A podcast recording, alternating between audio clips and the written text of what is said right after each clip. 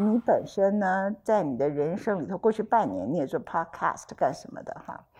那你也教别人理财，嗯，然后但是你又去考经济学，嗯的这个博士班，等于是这样子，然后又去考历史学的博士班，也考念完了，现在正在写论文这样子。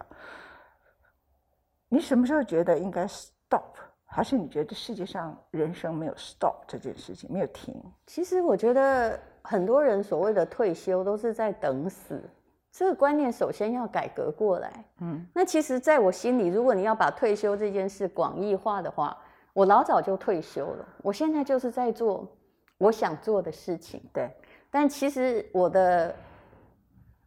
管的公司比大家想象中多很多。你管几个公司？比如说，我还有房地产公司，哎我有珠宝公司，我有电商。所以整个疫情过程，其实我是很忙的。但是珠宝公司，但是你说会不会要像诸葛亮这样哈，就是鞠躬尽瘁？我又不是。我其实把自己的时间、睡眠时间、管小孩的时间，其实我也都，我其实努力过一个均衡的人生。那。我有很多公司，但是也不方便说，因为很也有很多不在台湾。但是很幸运的就是说，我其实是运用商学院的智慧来做投资跟经营公司，很幸运他们都还没倒。嗯，很幸运他们都还没有。生意最做最差的就是那个宜兰那个小熊书房。所以，我我的意思是说，我其实是在玩。在玩，对我有时候玩的是比较文艺性的游戏，有时候在玩的是比较商业化的游戏。为什么会进珠宝这个行业？我因为我做那个女人要有钱啊，我做了五年嘛，那当时也是台湾收视率很高的节目，但是后来就做的有点无聊，每天都在请见假。你知道我我其实是一个求知者，而且是自学者。以前你说像我们这种人，你上课很认真听嘛？保证没有，我都在下面画画涂鸦，然后自己考试考一考。那做节目也是，我后来发现说，当我那个节目做到全台湾第一名时，好多节目很多人都来做珠宝的节目了。本来都是都在抄别人节目嘛，突然这个节目也变大家抄。这最后在商业战争中，你你刚开始是蓝海，后面一定会杀成一片血海，这是一个唯一的规律。那时候我就在想，我到底有什么跟别的主持人不一样？他们都比我有趣，比我资历深，对不对？那我于是我就去考试。我考了翡翠的证照，钻石有的没的，反正我其实都是只虽然我做的事情好像看起来很负面，但是我会往后面发展，所以我也有很多珠宝方面的证照。后来离开这节目之后，我后来发现说，因为其实节目讲的，我不能说我讲假话，但是讲的是场面话，其实根本要不了那么多钱，你还嫌便宜，但其实我心里知道这不要那么多钱。于是呢，我就开始去。其实这是一趟很有趣的旅程，但是我没有告诉，就我没有拍出来。但是那个我自己去找源头，比如说印度的矿区，缅甸的矿区，我现在跟那个所有的人都是好朋友哎。我甚至为了一个那个集散中心哦，我房子还买在他家，说你帮我雇，然后我们就建立了很好的友谊。所以他是我的供货商，我有一个珠宝的网络的平台。所以你从刚才讲到现在，你有没有一百栋房子？公司有，都不在我名下，都不在你名下。但但重点是说，你看到一个长沙就买了一个房子，在纯金路又买了一个房子，去为了要搞这个缅甸的矿场，你最后你是买一个房子。我以为你说你我不是买了一个，你是买。所以缅甸现在动乱，其实有某些资产我也还是在冻结中，但都是公司的房子。其实。我有一个就租赁管理公司，在日本也已经超过十年了。嗯，就是越南也有，马来西亚也有。哎，我只有在这里讲哦，我都不承认。对，但是我当然是这个公司的 CEO，我也有其他的股东。可是我相信这个做的还不错。以上资料东协会帮你列入机密事务。啊，对对，不是因为有的很可怕，他动不动就，你知道，我后来哈真的很怕记者。我离开影剧圈的时候，我的血压很高，怎么样哈？就是医生说你让血压高下去，从我生小孩之后，我的血压就砰就往上，所以我妊娠毒血症差点死得很惨。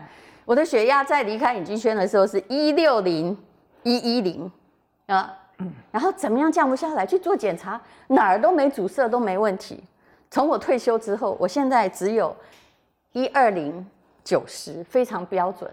所以我后来发现了一件事情，就我不太能遇到记者，哎，就很多报道哈会让你血压高，而且我家小孩哦，小时候还没关系，你知道我还被人家写过什么有无微不微啦，就是说什么跟老公分居什么什么，他没新闻就给你乱写一通，然后等你出来就是反驳，对不对？他们他们就住，他们其实非常希望我们这样的人不幸福，我只能这么说。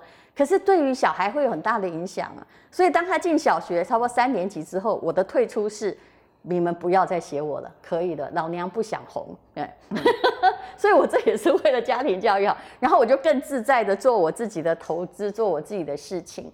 其实我的决策，商学院帮我很多，其实是赚钱的。我投了一个废橡胶的事业，应该也是前三大，所以我的硕士班论文是写。废橡胶的再生的供应链，所以我写的东西跟我你看起来不是一样，可是这个东西也目前不，这是中管学院最喜欢的学生。啊。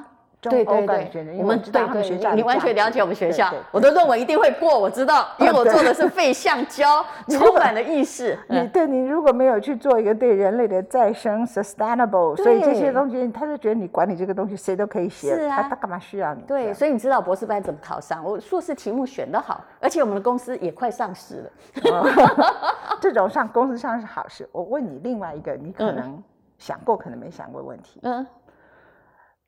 如果有一天你到六十岁，你身体变得很不好，很不好，嗯，你会选择 keep going on，就是 keep walking，继续往前，然后在你很不好的身体里选择你还可以做的。你讲的这件事情，我有预防。你看，我四十五岁才生小孩，我七十岁的时候，孩子二十五。这就是为什么我是五十岁才跑全马，才开始练跑步。大概五十一岁我跑完全马。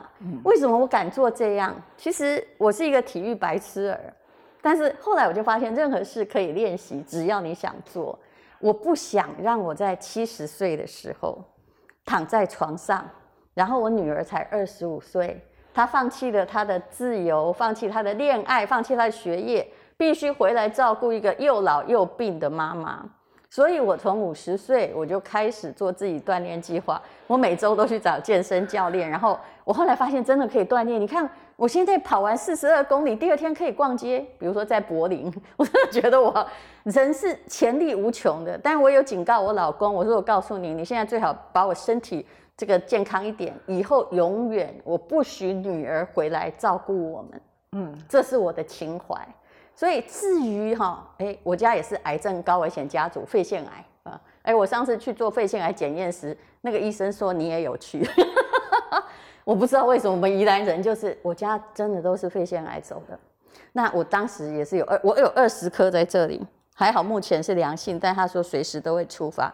因为我既然把你当 idol，我就想说，当你在我的处境，你才是我 idol，你怎么这么讲？你不能晒太阳，是，你不能打疫苗，打疫苗会死。第三个，你即使做了一个癌症的手术是很成功的，可是你的免疫系统的攻击后遗症很严重，很严重。第五个，你随时一不小心就心跳一百二十下，血压一百八十，跟工作无关，完全跟天气有关，天气打雷了。嗯。然后呢，就是你整个人就是每天都很喘很喘喘，你几乎都是在没有体力的状态里头，就是说整个。你还来做节目，你太辛苦了。我现在要问你说，如果你。不要说你是我，如果你已经走到那个地步，而且我也没想到我这么年轻就变成这样子啊！是我当时你知道吗？我当时本来二零一四一五年，我想移去买一个在 Provence 的房子，都看好了，八十万欧元。是八十万算贵哦，做梦哦！我管他们贵不贵，反正我付得起就可以了。重点是在哪里？就是你讲什么维修费用什么什么。可是我觉得我的人生不可以想钱。对，我人生不可以想钱，因为我从生出来就有病。我知道我不会活太久，所以我觉得，而且你也生出来就有钱，嗯，好，没关系，我等待你的话。但是真正的重点是说，我人生不可以在这个时候去思考精打细算是是是。那你就觉得，就是说，他如果可以让你每一年因此就在法国那个地方待个一两个月，是啊，就很好啦。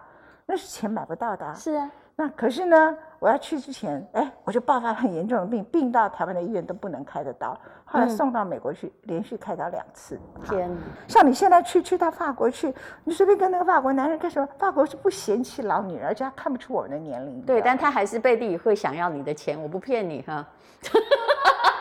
你你不要跟他的，我很了解法国人。你说你你为什么要跟法国人的关系搞到他有没有要要你的钱这件事呢？我。我一直觉得你刚问我这些问题，你知道我其实永远是一个这个看着它不会发生在我看着光里面的人。我觉得就算发生在我身上，我前面也活够了，我可以接受，而且我会尽力在我还有一口气的时候做我喜欢的事情。其他的声音都不关我的事，都挡在旁边吧。那如果你如果我是你现在，假设你经过这么段这个各种疾病的折腾，要是我啊。我会找一个很帅的健身教练，每天来这里先陪我健身，一切还是可以逆转的。要不要我介绍？没有生病过这样子，OK，OK，那个健身教练啊，教你。我我心里我也还是有很多定时炸弹在我的身体里面，就赶快带个医疗团队去法国乡下住吧。不是，可是我告诉你有一个最简单的方法，嗯，叫做做白日梦。我现在每天呢都在想象，哦，我要准备去法国买房子。你就做白日梦是用你的讲法叫不要钱，然后我就想我要买这个买那个，你也不用看它是三百多万欧元还是八十几万欧元，因为你都不会买嘛，你就每天做白日梦。那怎么叫狼来？就是要做白日梦，做白日梦是不要，不只是不要花钱，它让你。就是完全活在一个 imagination。哎，我没有说一定要做什么事。我现在其实等于我自己说退休。哪一天你说你在法国，我去找你啊，无所谓啊。我还有各种梦想。我还跟谢哲清说，他不是我们要去走那个圣地亚哥朝朝圣之路吗？他走了其中南部那一条嘛。那我们要去走毕尔包那一条，我就说来来，我可能姐不太有空，但是我会去陪他一个多礼拜。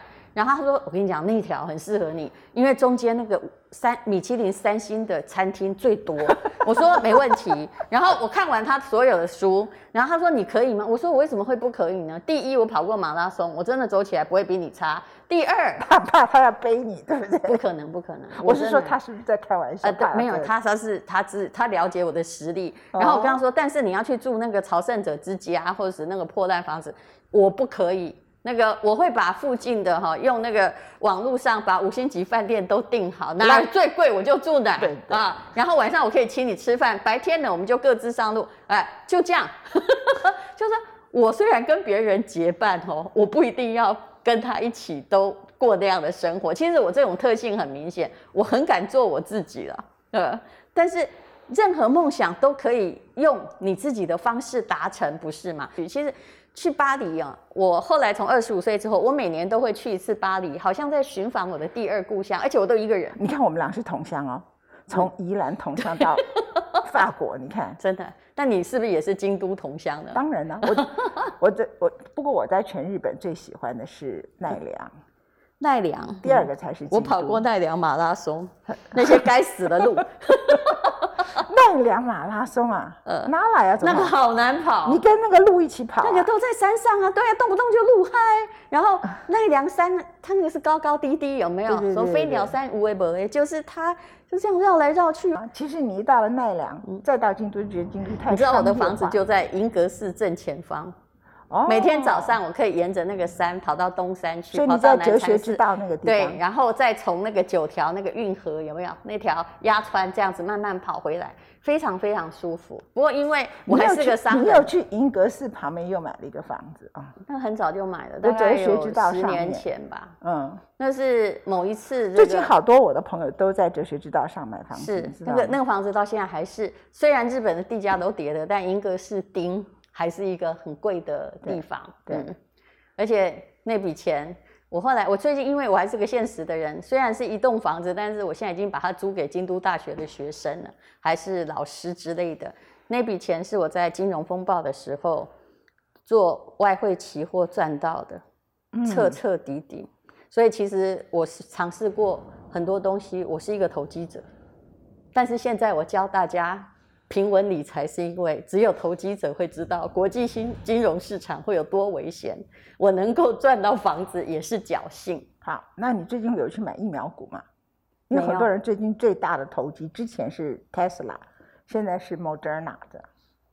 没有，我我在台湾，除了台积电，我没有买过个股，有现在卖掉了，我全部都是 ETF，因为我不相信任何个股。按照商学院的逻辑，如果你想要长治久安，所有的主动选股遇到黑天鹅，几乎没有不死的。嗯嗯，他讲的是其实最聪明的话，其实任何人呢买股票。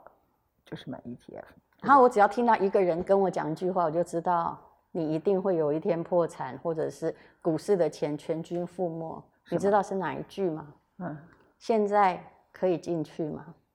嗯嗯，就表示你就个赌徒吗？你只想赚那一票，而且你会问现在可以进去吗？表示你个人根本对于局势缺乏判断能力，你只想听别人鼓励你。但当最多人鼓励你的时候，你肯定是最后那只苍蝇。嗯，对，所以你先把所有股票都出清了吗？我有 ETF 一大堆，所以无所谓，就是无所谓啊。像今天比如大跌，就跌个零点，大家跟我说很惨，我一打开，哎，不过跌个零点六、零点八，还好嘛。嗯，那所以我我不是一个真正积极的理财主义者，但我其实是比较想用钱做我喜欢的事。那其实我的房子，我的公司主要的投资其实很多是房子，是因为你想想看，我们这种宜兰人，然后小时候来念北一女，一定流离失所嘛，十六个人住在一个宿舍。我从小对房子有特殊的好感，嗯，但我最近已经挡住我的神经病。对，我觉得有点神奇。对，以前我会听到，比如说像小熊书房那种宜兰的湖畔房子，它很可怜，它荒废二十几年。我我刚才打断了，就是讲说我罗东的家里头，就是告诉你说，可是我印象最深刻。当时他们带我去郊游，最美的地方就叫梅花湖。是是是，我们小时候是还不错，而且小时候你看它觉得好大，对不对？现在觉得很小。那我当时买那个房子，我是真的哈，我跟你讲，人有时候出去，我后来买房子会叫我心里那个文学作家回家关起门来，否则他就站在那里哈，明明知道这个地方实在怪怪的，但是你我心里就听到那房子告诉我说：“救我吧，救我吧。”我听过很多次，而且我还真的去买，而且所以你知道我有工班吗？我还会带，我会自己去搬砖头，然后自己带设计师，我什么装修我都自己搞。就是我曾经花很多力气在这里去救很多房子，当然后来有的卖掉也有赚钱。可是我后来发现说，我还是不要这么浪漫比较好，否则整个宜兰需要拯救的老房子实在太多了。嗯，不过我觉得你的人生已经太精彩了。不是，我就是要干嘛就干嘛，只要我不会破产，我就会去。真的哈，真的。那你看你现在的同行，当年跟你还很熟的一些人，还在做电视工作，嗯，你会劝他们退休吗？其实我都没有联络了。我当然不觉得一个人要退休，可是我在商学院读到的一件事情哦，也就是平台转移。我知道很多东西转移了，就算他电视的视觉化，然后现在看电视的人，年轻人已经变少了。以前我们做节目，有没有星期一可以做到星期五？现在有哪个节目是星期一到星期五没有重播或者没有置入？那所有的资源都跑到了新媒体来。我不知道他们需不需要退休，但是我一定会自己先退休。而且我后来发现说，这是完全的正确，不再受制于人，你不需要再去按照哈。那个传播学院刚毕业的美眉写的脚本，不需要再破坏别人的婚姻，然后也不需要再去某个电视台。你知道每个电视台都有颜色，他就一定要要求你哈，这段时间帮谁 promote，那段时间帮谁 promote。我已经不想再做这件事情，就做。我突然觉得我很幸运，因为我到哪里去都很凶恶，就直接跟老板说：“你只要不干涉我言论自由，我就不会走。一干涉，第二天就走。”因为你够大牌，我不是大牌的个性，而且你也没有搭档的主持人，对对不对？也没有人要跟我搭档啊，对吧？所以我后来发现说，这才是人生很大的快乐。我后来发现，我去哪儿，哎，做什么事情也不搭档。说真的，大家对你的忍耐度都真的是高到不行，那就是因为你很有才华。你知道大陆那个我的中欧学院的那个同学，我帮你拒绝了很多帅哥，因为呢，他们每那时候有时候到台湾来游学，他们就跟我说：“你认识谁啊？呃，可不可以让引荐我一下？”然后他说：“蒋勋。”我说：“他正在生病休养，没空。”好，陈文茜，我说：“不好意思，我跟他不熟，他也没空见你。” 他们最敬仰的就是你们两个人。啊不不不，那我跟蒋老师相处，因为是我的感谢，这样嗯。所以你你得到很大的纵容，其实不是纵容，是因为你的才华的力度，你不需要靠别的东西。哦，不过，我们的观众也对我们很好了，我们做那么难的东西，他也不会要求我去做八卦。对，所以你你就是一个超越，像我们常常收视率不好，然后节目就被改成某一种去抄来抄去、歪七扭八，或者是写新。只是我很了解，我还没有 power 这样讲，所以我就自己走路。你很棒，你很棒。老娘不拿主持费行吗？就我自己养自己，那你不要再再管我了。你把你刚才姿势重演一遍当 ending。他说啊。老娘不拿你主任行吗？就不小心把手拿起来，中间是个翡翠，旁边都是碎钻，就 是超酷！再来一遍，老娘不拿主任行，快点 ending。哦，真的吗？就是嗯，翡翠。我们可不可以把老娘改成姑娘？我刚刚不好意思把我的本性露出来。呃，姑娘，我就靠自己自食其力啊啊，并不需要这翡翠出来靠主持费生活，青菜豆腐也可以吃。我这辈子就让我高兴干嘛就干嘛吧，谁都不要来管我。其实我爸妈也管不了我，你管得了吗？谢谢。吴淡如是一个非常了解自己的人，我们非常感谢他连续两集来到《亲吻》。那接下来是两个年轻人，他们呢觉得台湾很多人对国际政治不够熟悉，所以就希望能够让台湾的年轻人。比较了解国际政治，那当然他们的方法就是想办法让那些不想关心国际政治的人知道这些国际政治跟台湾有什么关系。我们来介绍下一个百灵果 Podcast，欢迎收看今天倩文的节目。我们今天想为大家请来的是哎最新的一个媒体，其实算新吗？Maybe or maybe not。对很多人来讲，你觉得很久了。其实二零一九年他才开始。大风行，它就是 Podcast。然后呢，Podcast 呢有很长一段时间，它的第一名叫做骨癌。现在呢还是财经节目当道，但是我们今天要访问的，他们却是异军突起，叫做百灵果。Hello，Hello，Hello，Kelly，我是凯莉，对，对，然后我是 Ken。他们两个人呢？好像我们人生所有的故事都得加一点心酸哈。你们原来在全国广播电台，哎，其实算是合作节目啦。其实最早期我们就是在网络的脸书上面，然后就分享一些国际新闻的翻译，然后也拍一些影片，或是我们会上街访问。但那时候真的是很烂，也没有人看，然后讲话也很尴尬。那其实想做 podcast 是很多年轻人的梦想，所以我想要你们刚刚其实前面示范了一种。一开始让大家觉得很欢乐的气氛，这样子啊。可是我觉得跟你们挑的题目有关系。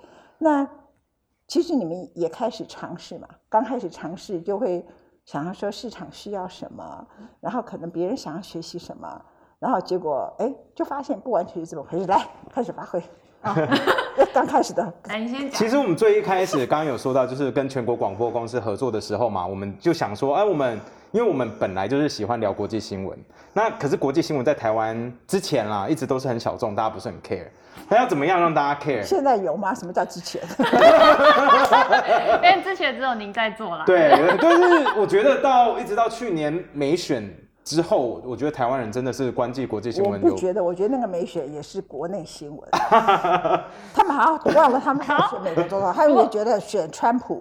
等于选台湾，选 Biden 等于选中国，可是我觉得这简化，你知道吗？这最好的地方其实是让大家认识至少另外一个人是谁，因为以前台湾人不知道 Biden 是谁，所以我觉得是是一步是是很大的一步。所以呢，当你要做一个 Podcast 的时候，你是其实是要让给听众觉得他有学到东西，他需要。嗯，最重要是他听起来很愉快，对不对？对我们觉得陪伴感啊，到最后其实我们抓到的一个重点就是，我们跟我们的听众建立了一个连接，然后我们在陪伴他度过可能他在上班的时光，或者是他在照顾家人的时光。可是我觉得跟你们挑题目有关系，就是你给别人的感觉，你们两个人那个聒噪，而且完全没有没有任何冷场，我觉得是是让人们感觉他好像参加一个 party。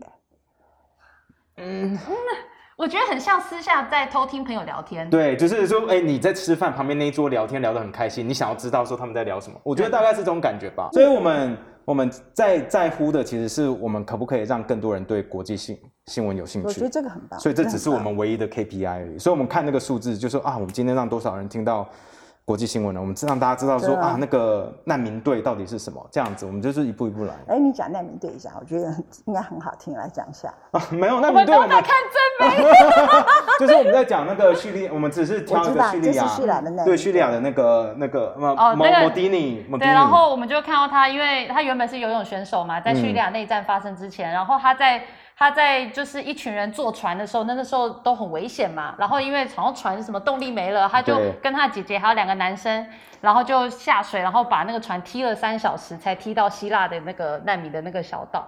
所以他等于是用他的这个故事大家就喜欢嘛，他等于是用他的这个专长救了。船上的很多人，所以我们就把这个故事讲出来。用这个角度，然后来带说，哎，这次有难民队，大家那个喜欢他们故事，或者是想支持他们的话，他们比赛的话可以多看一下。然后分享他们的 IG 的照片，因为真的很正。然后再，然后再看。简单一点。Airbnb，他哎，Airbnb 也找他。Airbnb 最近跟他合作，就是说，哎，他他变成一个 host，他自己的 Airbnb 哦，所以来住他 Airbnb 的人可以跟他聊天对话，知道说，哎，难民队的重要性，还有他一路过来的过程。在哪里呢？在德，在德国的哪里？他的 Airbnb 在德国哪里？这这我没有仔细看，呃，这可能就是我们的细节不够吧。要把它彻底啊！因为这是我看他的 IG，然后他动态分享到，这没有在新闻上出现。我没有，因为我知道我不会去住，现在台湾也不能出国，所以我就没有去看地址。对，我们觉得这个就是有有商业考量，觉得蛮酷的这样。对啊，就居然有 Airbnb。No No，其实因为我叙利亚事情我追很久，嗯，我们都一直报道嘛，嗯嗯。我去了那个伊斯米尔，那个那个土耳其，哇，那是唯一的。他们的最重大重要的基督教的城市，嗯，啊，从那个海边，其实他只能够坐差不多七八个人，平常他一每次都在二十个人，就人蛇集团趁机的敲诈，然后他们都要晚上出去，那那个时刻主要是还在抓的时候，这样，然后到了希腊那个小岛，嗯。那他运气其实很好，因为他去的时候是八月底，嗯，二零一五年的八月多，那在他去的时候。还没有那么多的难民去那里，所以他跟他姐姐懂得早一点逃难。就像他才那个时候好像才十七岁，那时候蛮小，蛮那时候那蛮久，十七岁对。然后他们就两姐妹就两个一起就一起走。那我就觉得我去过伊斯米尔，然后我们就看哇好危险，我们在旁边就说好危险好危险。然后我就在看，他们都住在那个旁边的废墟，那个废墟啊是当时德国人盖的别墅，结果卖不掉。就变成了废墟，然后他们就住在那里面。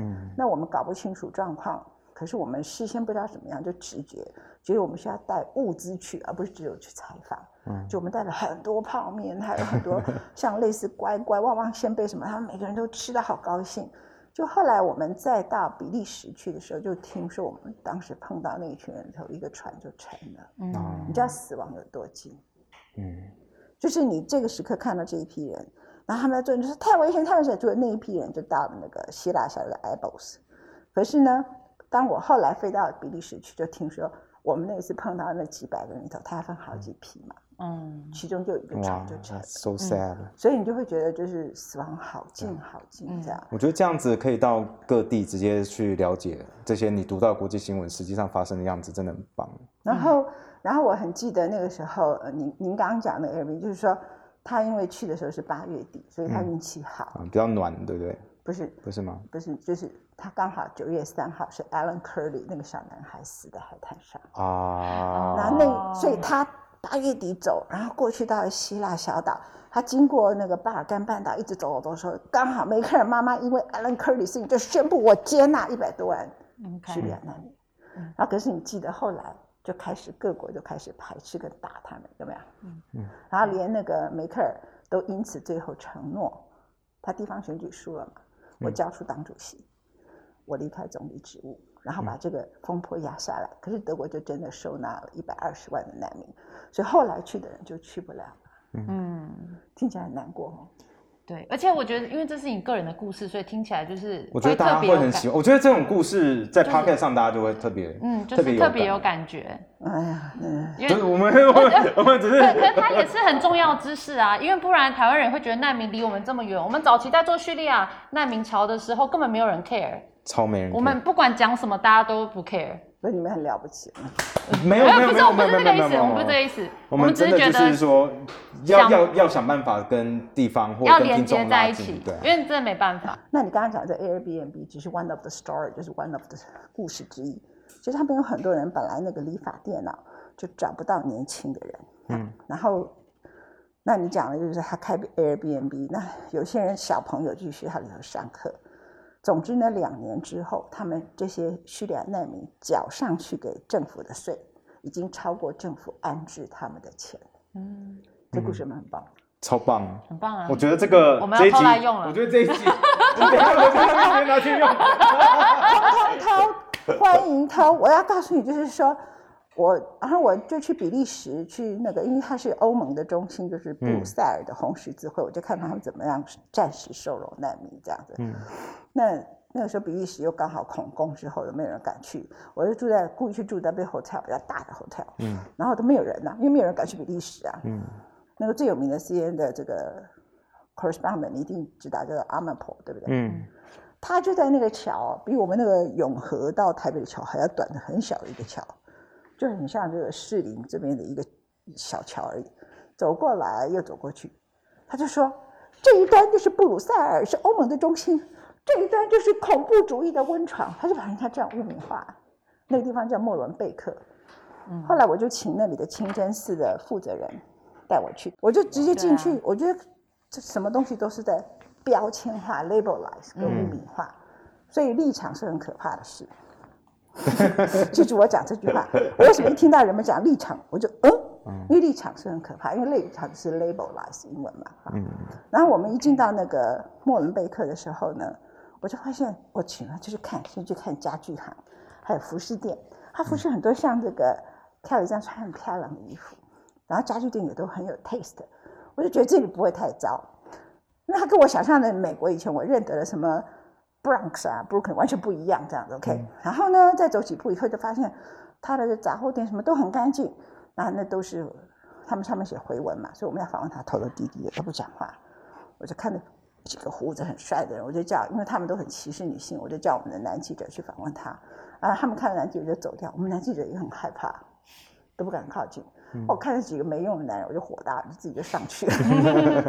我就跟他说：“Hi，May I interview？” With you？他就说，Why? I think you're the movie star from Hollywood. 他说 What? I'm a movie star. 我说 You're so handsome, you're so charming，什么什么东西的，他就很高兴，他就说 I think you're 好简单。其实这就瞬间拉近拉近距离了。马上，然后后来他就跟我就跟他讲说，我想我觉得别人都在污名化他们，他就说 That's right，然后就带我进去他们的 coffee shop，然后那整个 coffee shop 的人都跟我聊天，还请我喝茶。喝最好喝的摩洛哥的这个茶，后来还知道，其实他们都是从当年从摩洛哥到比利时的移民，因为比利时要开发煤炭，就把那些人移过来。然后后来煤炭不是都停了嘛，嗯，他就失业了。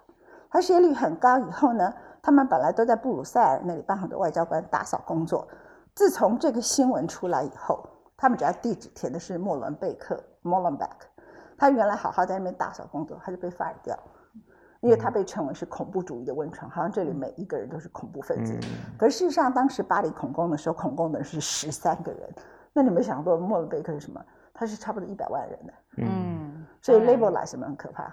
嗯，其实这这个故事，其实，在那个志兴，就是报道者志兴，他最近出了一本书，他也是在讲他亲自跑去莫龙贝克那里采访，也是我觉得故事非常非常的像，对对对，嗯，然后他也是试图想要跟那里的人对话，发现那里根本就可爱的不得了。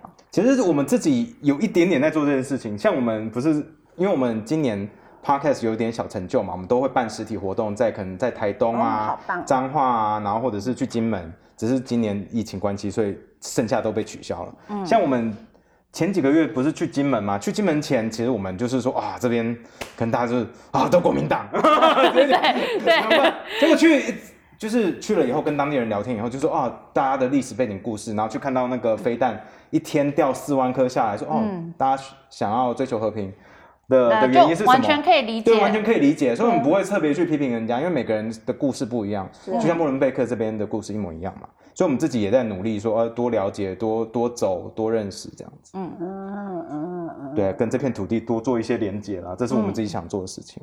对啊，如果那个疫情结束以后，你们的 podcast 会拉到国外去，然后哦，这是我们。的计划就是这样子，对我们，所以我们很希望大家可以赶快打到疫苗，对，因为我们为了私利，所以我们才说最重要的新闻就是打疫苗。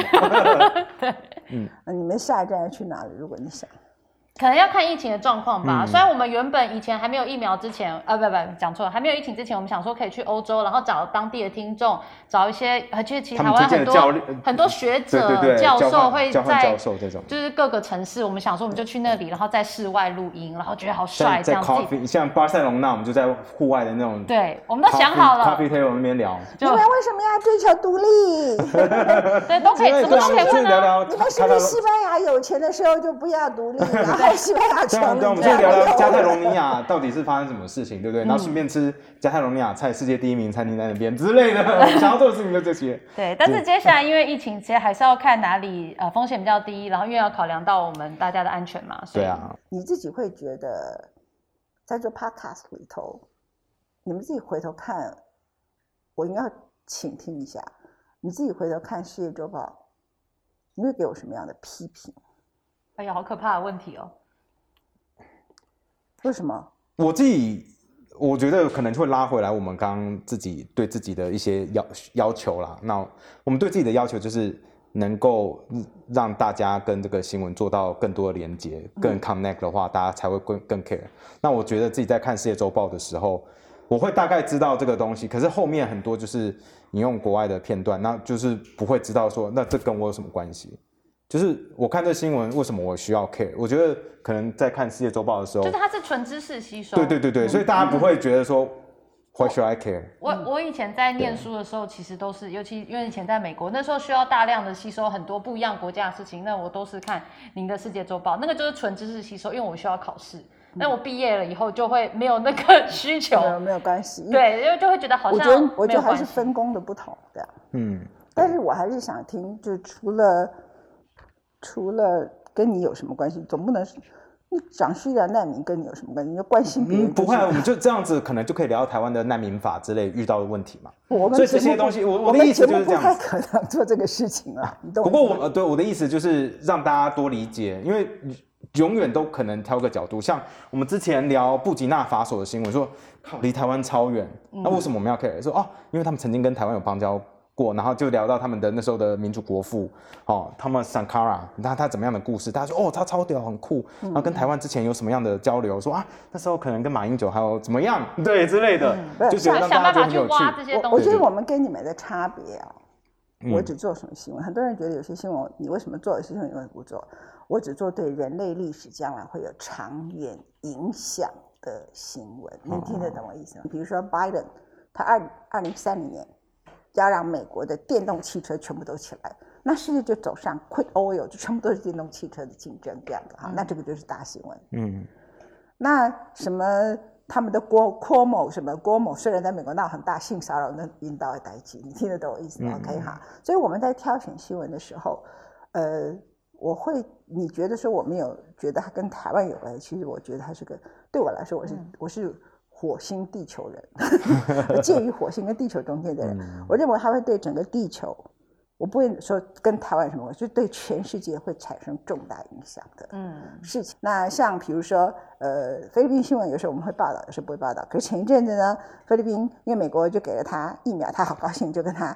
再度的续约军事协议，这个很重要。嗯，那菲律宾又开始玩弄美中中间，然后两边拿疫苗，然后他还选副总统，这个杜特地会不会太屌了一点？对啊，就觉得杜特地很厉害啊，他真的是双面玩的最漂亮的。然后他还讲说，没有，他就摆明他这种政客也好笑，他也有他糟糕的可以令人批评。可是我觉得他就是个小人，真小人比比伪君子好。他就说我要选副总统，因为我如果没有选副总统的话呢？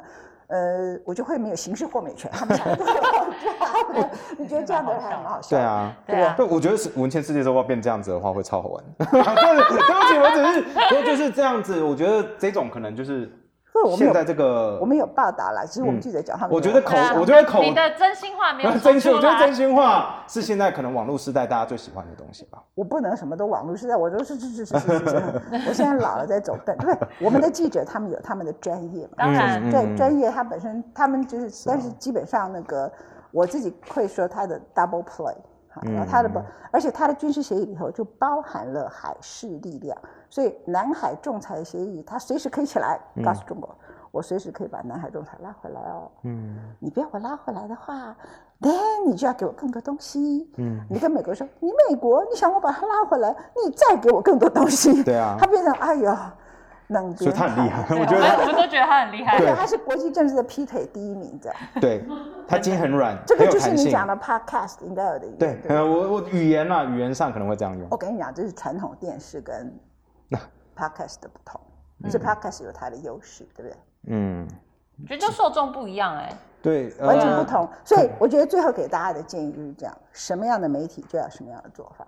嗯。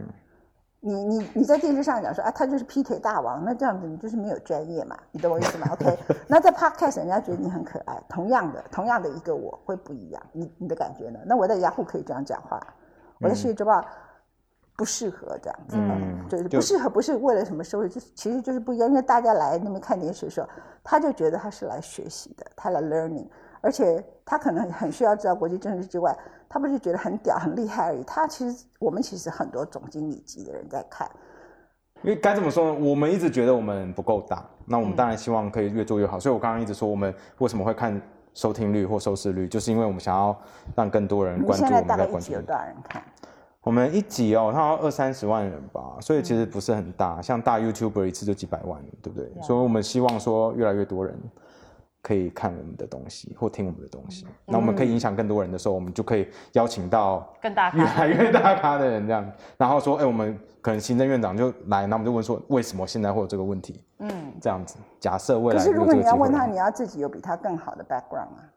哎，不会，我们就是用老百姓的角度老百姓的角度啊。对啊，说每个都比他更好 background，我们就真的不用，我们就不用玩了，因为我们其实都一直在看。不不对不对，因为我也是老百姓啊。我是谁？我对你们来讲是一个老去的、没有就是一个有团队的大媒体人。对我们来说就是这样。我们我们团队很小，我们就这样简简单单。我的团队是觉得他们要需要我给他们很多东西啊。哦，那就是你太厉害的问题。我不是太厉害。我觉得我们真的团队就小小的，那我们我们就做我们该做的。你知道，连啊连网军都有研究团队耶。哦。